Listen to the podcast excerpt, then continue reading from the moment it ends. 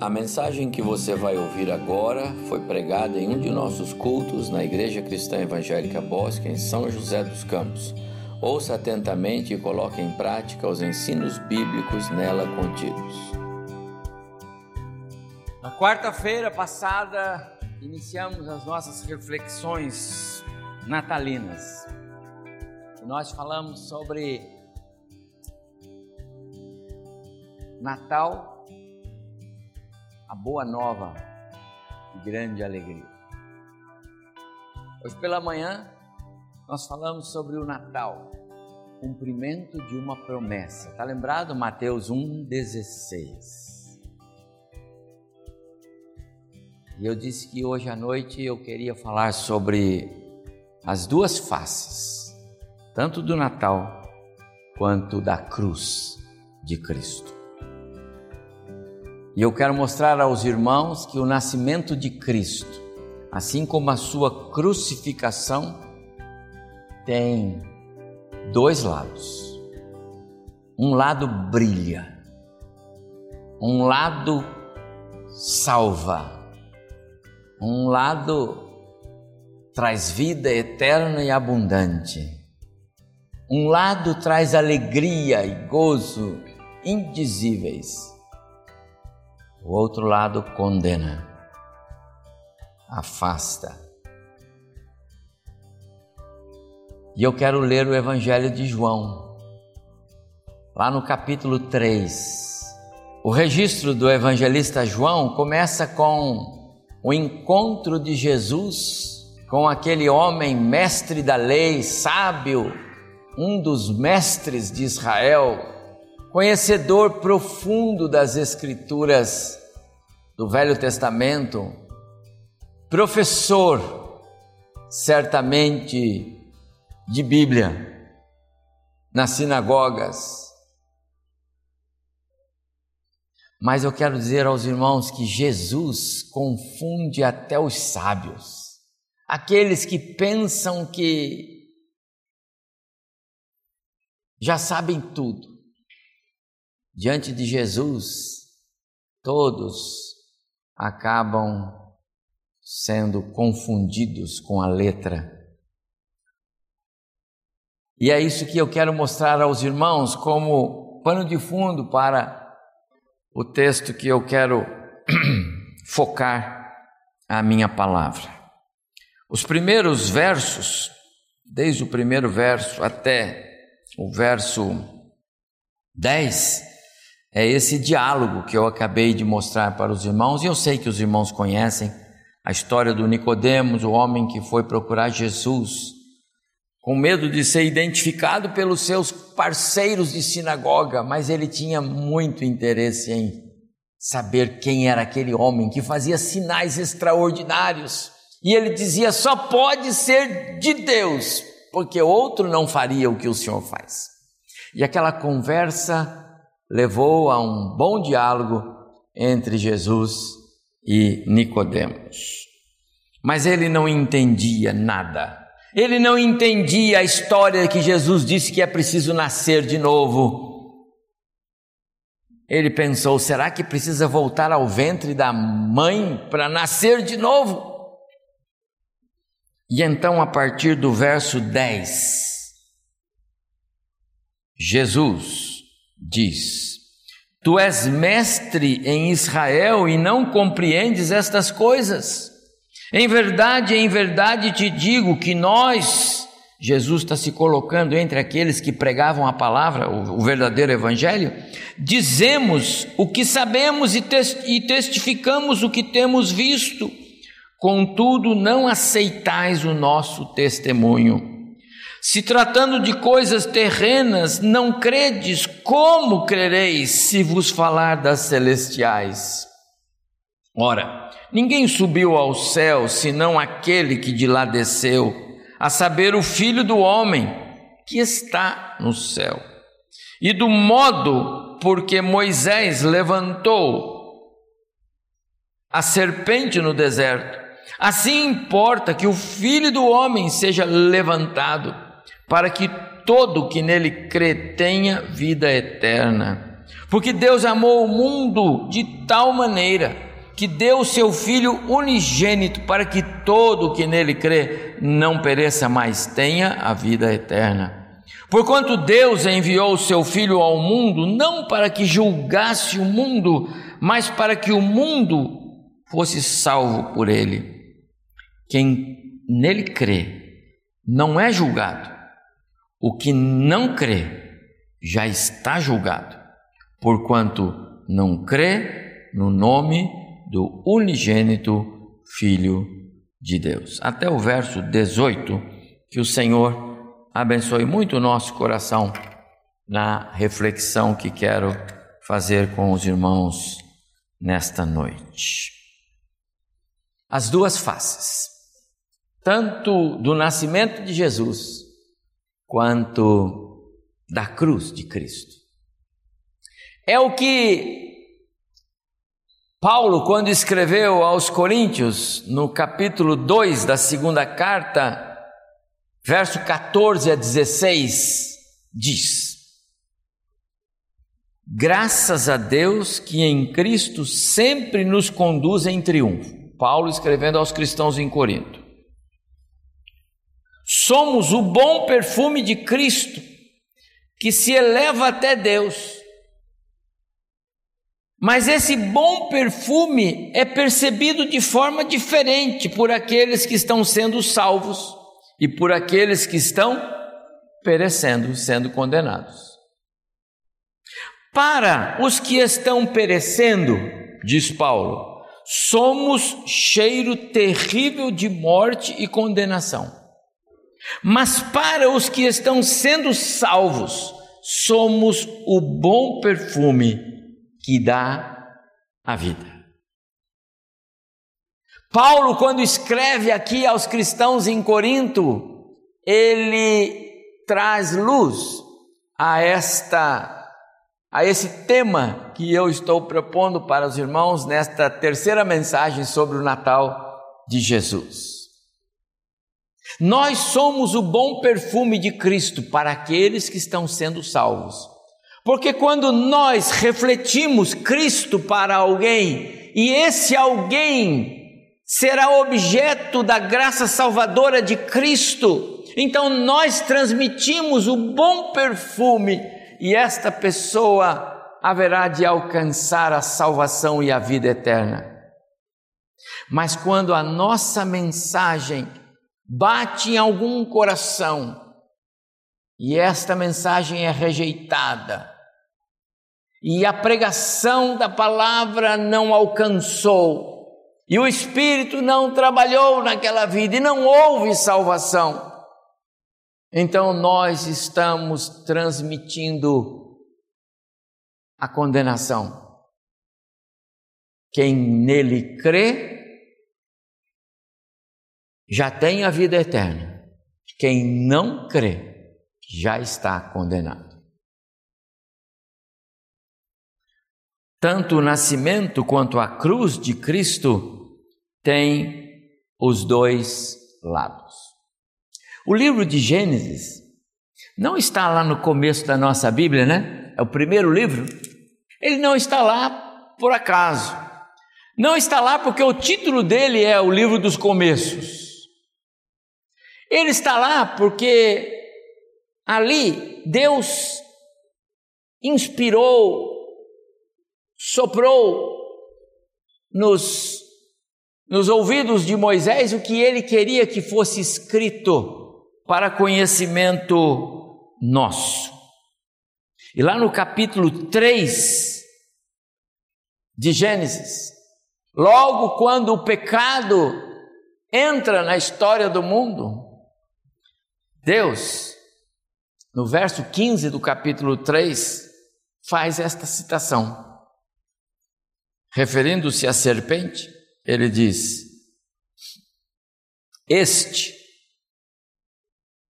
é o descendente da mulher, te ferirá a cabeça, e tu lhe ferirás o calcanhar, referindo-se aqui ao sofrimento de Jesus na cruz.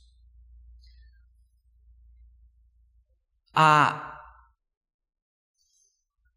o plano salvífico, o projeto de Deus, a obra da salvação, foi apresentada no Éden, em ato contínuo, a entrada do pecado no mundo. Imediatamente após o pecado ser configurado na vida de Adão e Eva, Deus mostra para o casal o seu projeto de redenção. O descendente da mulher, referindo-se à pessoa de Cristo, que um dia haveria de nascer da mulher. O descendente da mulher esmagará, derrotará definitivamente o pecado e o seu autor. Esse projeto de Deus tem a ver com as boas novas sobre a, as quais nós já falamos. Em especial, cumpre Mateus 1,16. E Jacó gerou a José, esse Jacó não é o patriarca, né? Esse é o filho de Matã. E Jacó gerou a José, esposo de Maria, da qual nasceu Jesus, o Cristo. Profético. Essa Maria é a referida aqui por Deus, escrito por Moisés, o descendente da mulher. É por isso que as mulheres judias, quando é, incapacitadas de ter filho, consideravam-se é, infelizes, porque tirava delas a possibilidade de ser a mãe do Messias prometido. Nesta noite eu quero falar um pouco sobre essas duas faces tanto do Natal quanto da cruz. Olha os versos 14 até 16 do texto que lemos de João 3. E do modo por que Moisés levantou a serpente no deserto. Eu vou falar para vocês sobre essa serpente no deserto, mas isso apontava para a cruz de Cristo. Assim importa que o Filho do Homem seja levantado, para que todo que nele crê tenha vida eterna. Verso 16: Porque Deus amou o mundo de tal maneira que deu seu Filho único, isso é Natal, para que todo aquele que nele crê não pereça, mas tenha a vida eterna. A cruz tem um lado que brilha, e esse lado que brilha, brilha para aqueles que creem no Filho de Deus. A cruz, que antes era instrumento de morte, e da mais terrível morte, após a morte de Jesus na cruz, ela passou também a ser um instrumento de vida. A cruz agora tem um lado que brilha. Até Jesus, a cruz era a pior condenação para o ser humano só para os inimigos do Estado romano, só para aqueles que eram considerados os mais terríveis, cruéis, criminosos. Alguém para ser condenado à morte de cruz tinha que passar por uma por um julgamento muito meticuloso. Haveria muita gente é, questionando a morte de alguém na cruz dada a sua vergonha, a sua dor, a sua crueldade.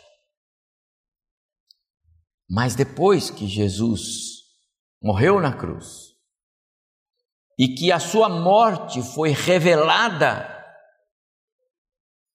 ao coração do homem, então escreveu o autor do hino 110, um dos hinos que eu mais gosto de cantar. Sim, eu sempre amarei essa cruz.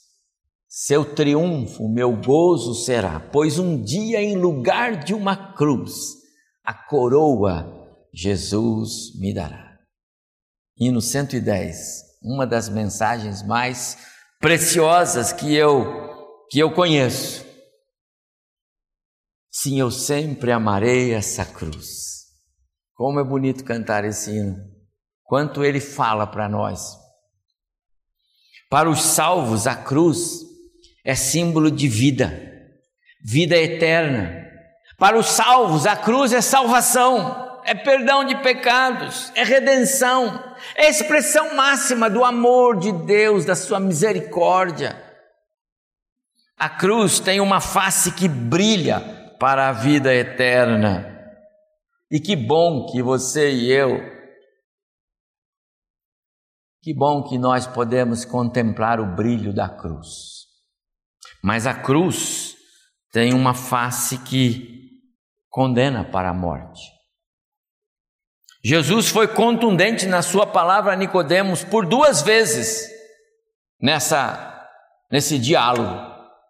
Olha o verso 15 e 16, por duas vezes. Para todo o que nele crê, tenha a vida eterna. Duas vezes. A condição para que a cruz revele o seu lado que brilha é crer. Veja o verso 36 aí do capítulo 3. Por isso, quem crê no Filho tem a vida eterna. O que todavia se mantém rebelde contra o filho, preste atenção, não verá a vida, mas sobre ele permanece a ira de Deus. A revelação de Cristo, o nascimento de Cristo, o Natal de Cristo, a cruz de Cristo, não dá opção para o homem ficar em cima do muro. A linha que separa o céu do inferno, ela não comporta ninguém em cima dela. Ou estamos de um lado ou do outro. Não há um lugar intermediário, não há um lugar para se ficar assim, querendo saber se, né? se estamos para lá ou para cá. Me lembro de uma, uma ilustração, eu não sei se vou me lembrar totalmente, mas de alguém que dizia: Eu estou em cima do muro, não estou nem lá nem cá. E Satanás disse: bobo, não tem em cima do muro. Não tem em cima do muro. Quem pensa estar em cima do muro está do lado de cá. Não tem em cima do muro. Não tem esta esse lugar intermediário. Ou estamos contemplando o brilho da cruz que salva, ou estamos atrás, onde a cruz condena. Quando Paulo escreveu aos cristãos em Corinto, lá na sua primeira carta, ele diz assim: certamente a mensagem da cruz é loucura para os que se perdem. Os irmãos conhecem esse texto no início da primeira carta de Paulo aos Coríntios, a partir do verso 16. É loucura para os que se perdem, porque ela mostra o lado escuro, ela mostra o lado que condena, então é loucura. Um Cristo que veio para morrer na cruz, isso é loucura. Os judeus queriam um rei que viesse para reinar, para levá-los em vitórias, para tirar deles o, o, o peso do jugo romano. Os judeus esperavam um homem, um líder, como era Davi, um homem que punha-se à frente, que os levava em batalhas, que dava vitórias, que os fazia um, um povo, uma nação. Eles esperavam alguém assim.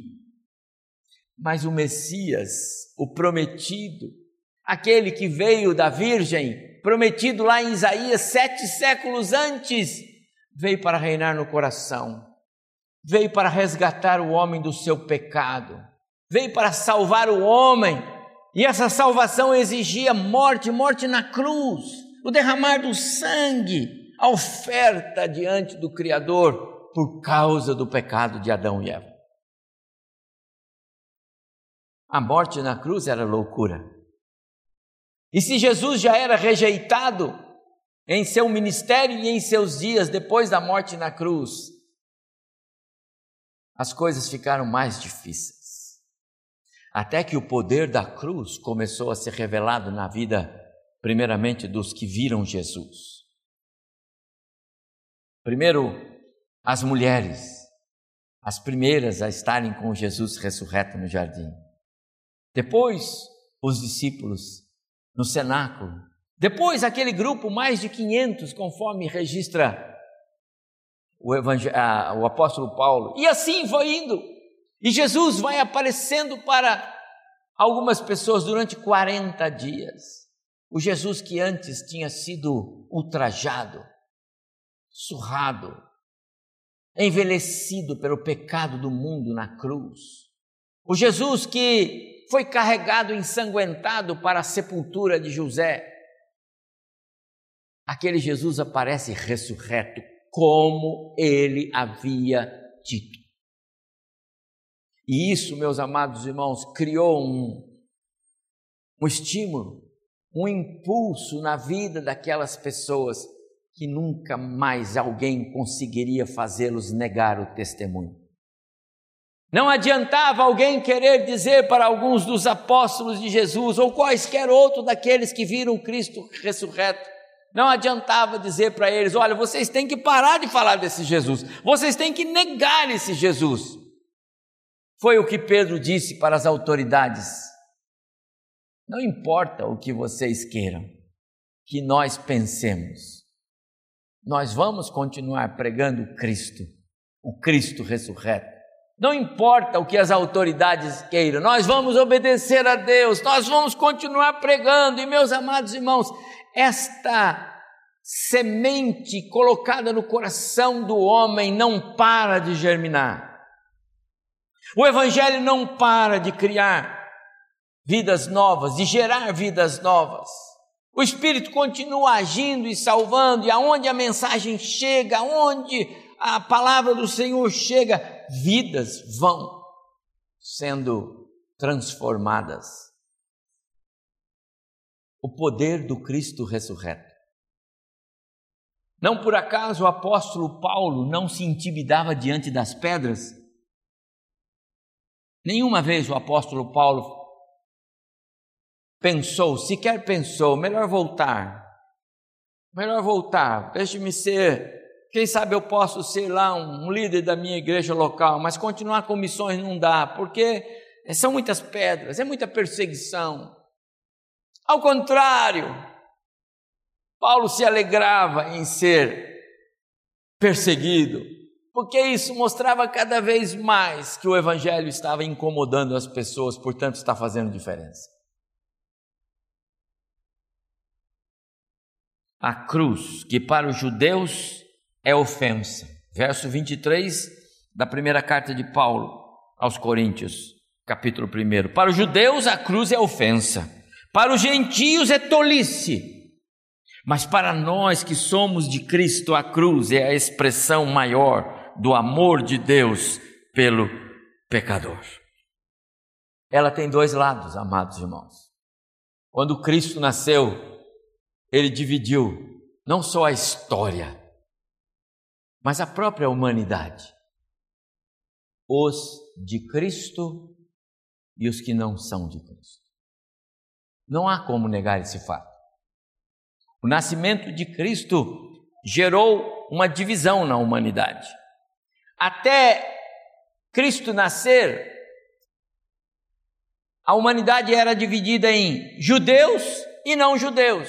Historicamente, a Bíblia diz assim: eram aqueles que Deus chamou para ser o seu povo em Abraão e o resto, todo, toda a humanidade, os gentios, os não judeus a partir de Jesus, uma nova divisão na história da humanidade. Os cristãos e os não cristãos.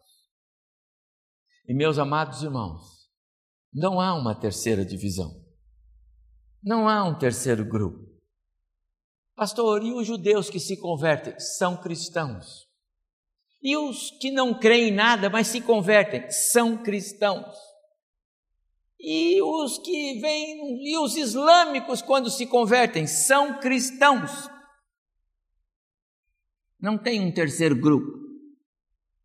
O arrebatamento da igreja que vai marcar o início da tribulação e que vai marcar, portanto, o início do do tempo do fim, ele vai tirar a igreja, os cristãos. Não é porque vocês estão aqui, não é porque nós somos cristãos, é porque a Bíblia diz assim. O mundo hoje tem os cristãos e os adâmicos. Aqueles que ainda não foram restaurados à imagem de Cristo têm em si a imagem adâmica. A imagem adâmica qual é? A natural, a caída, pecaminosa, sem o novo nascimento. E os que foram alcançados pela graça de Cristo são cristãos. A família de Deus. Não tem outra. Você consegue ver outra divisão, pastor, mas será que lá na Mongólia, será que lá na Mongólia, pastor, não tem jeito de ter uma terceira categoria?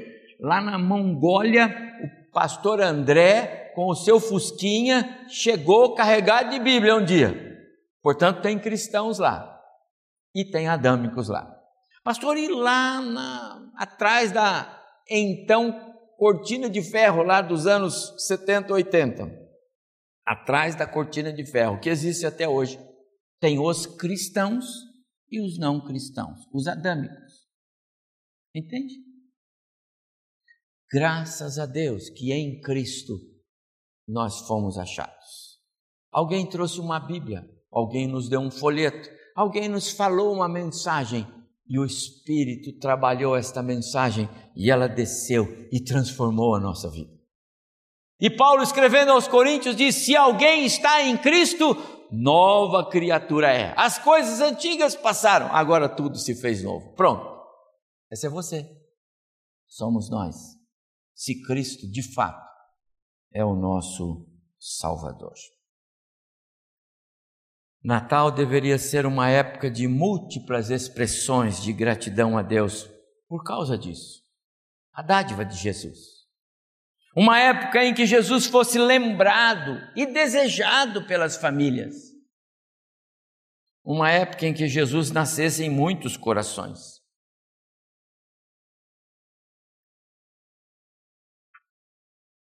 Mas a condição imposta pela cruz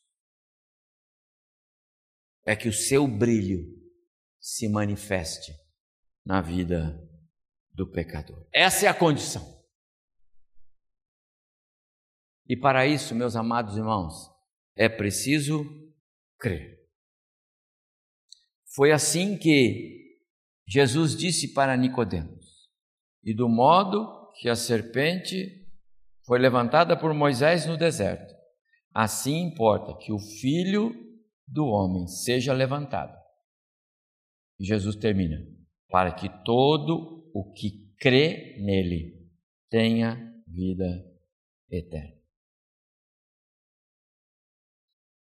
Quando o povo de Deus caminhava pelo deserto, houve muita murmuração, muita reclamação, muita insatisfação, muita ingratidão, muita blasfêmia.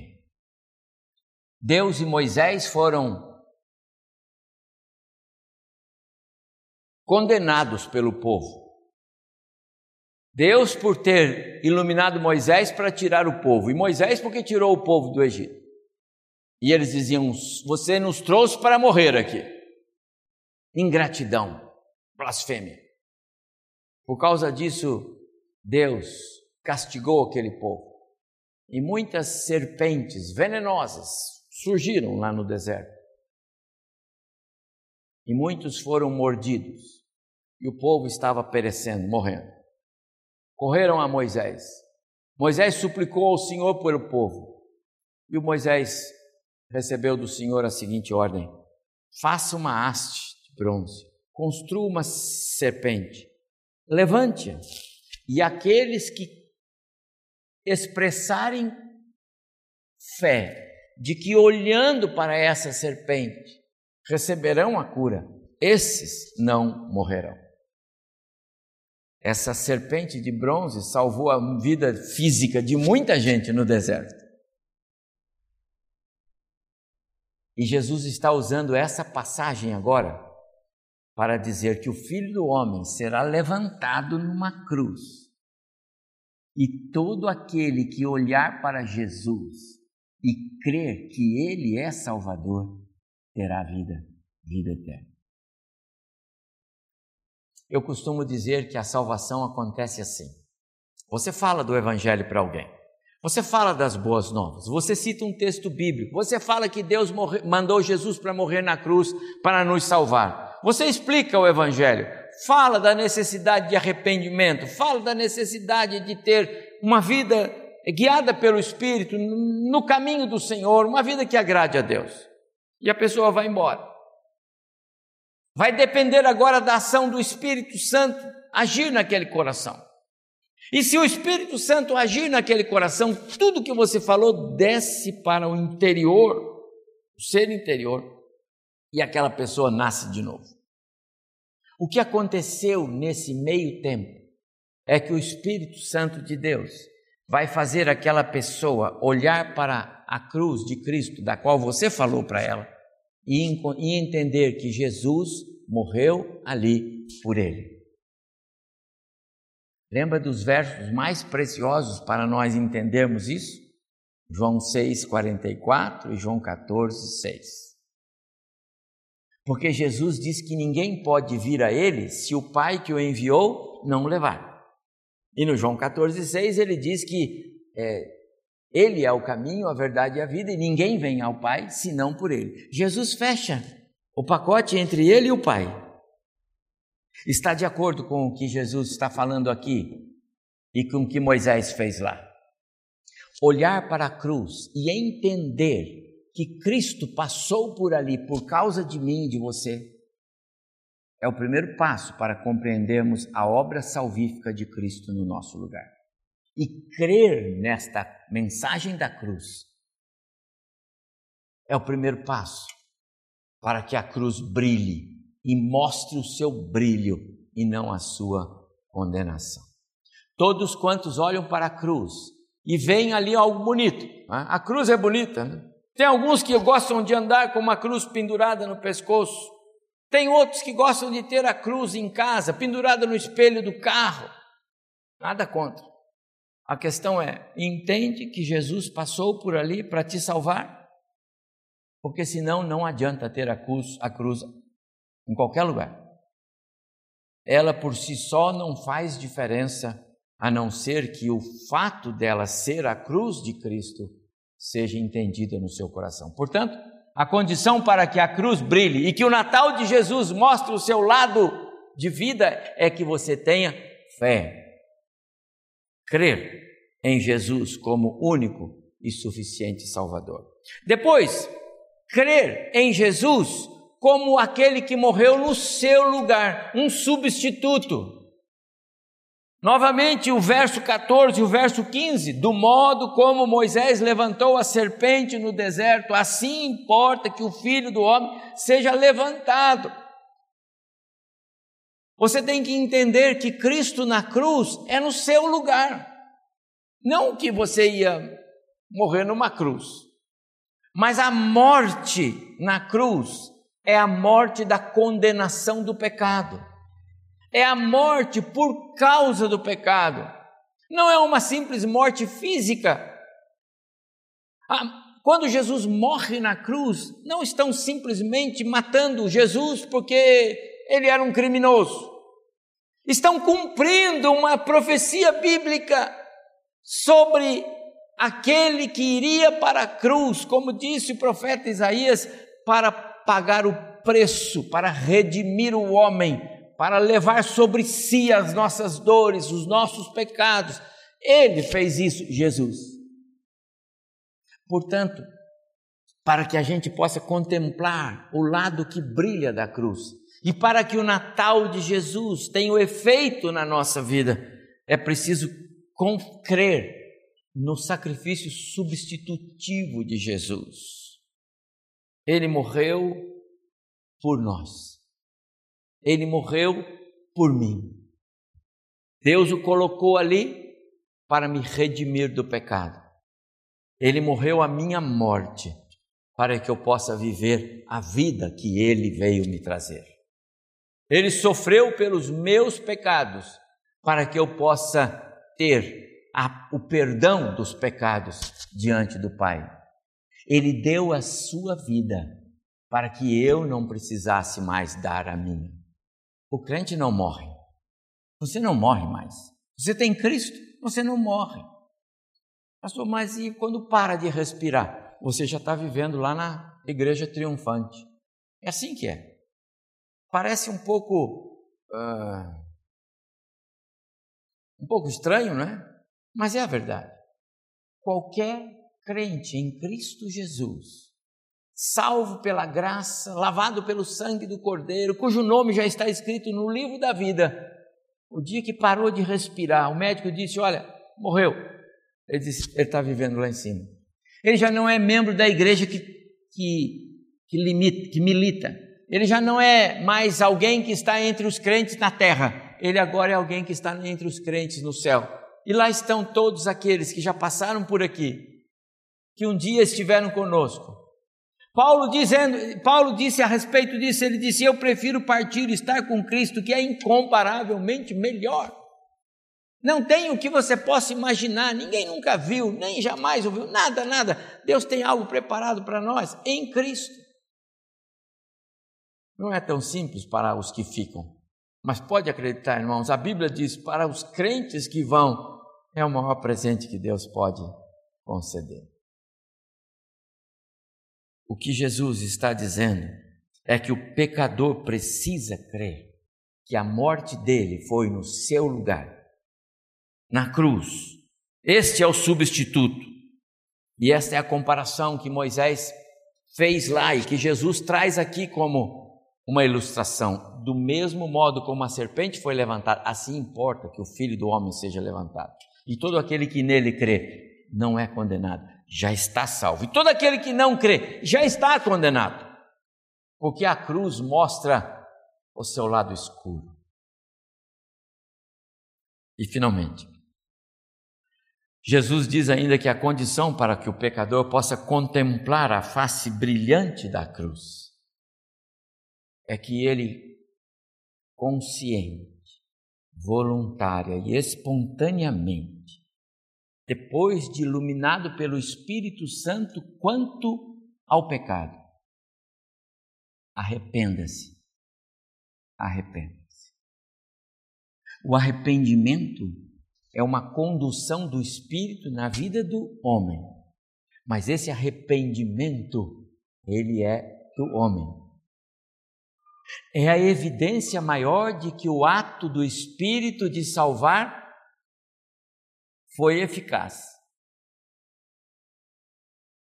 O arrependimento é o passo humano ao qual o Espírito leva o homem que verdadeiramente foi alvo da graça de Cristo. Quando Jesus curava alguém, e ele não só curava no físico, mas curava na alma. Aquela pessoa se quedava diante dele e dizia: Agora eu quero andar com o Senhor, agora eu quero ir atrás do Senhor, agora eu quero ser um seguidor seu. O arrependimento manifestou-se na vida de Zaqueu e todos conhecemos a história. Eu vou devolver quatro vezes mais o que eu tirei, e aos pobres eu vou dar o dobro do que eu posso dar. Eu vou fazer isso. Se arrependimento. A mensagem que João Batista pregou, arrependei-vos. A mensagem que é, é, Jesus pregou, arrependei-vos. A mensagem que Pedro pregou em Atos capítulo 2, arrependei-vos e crede no Evangelho. Paulo pregou a mensagem do arrependimento. Amado irmão, arrependimento é sinal de conversão. Arrependimento é a manifestação da humilhação do homem, de humilhar-se, de quedar-se, de se manifestar submisso.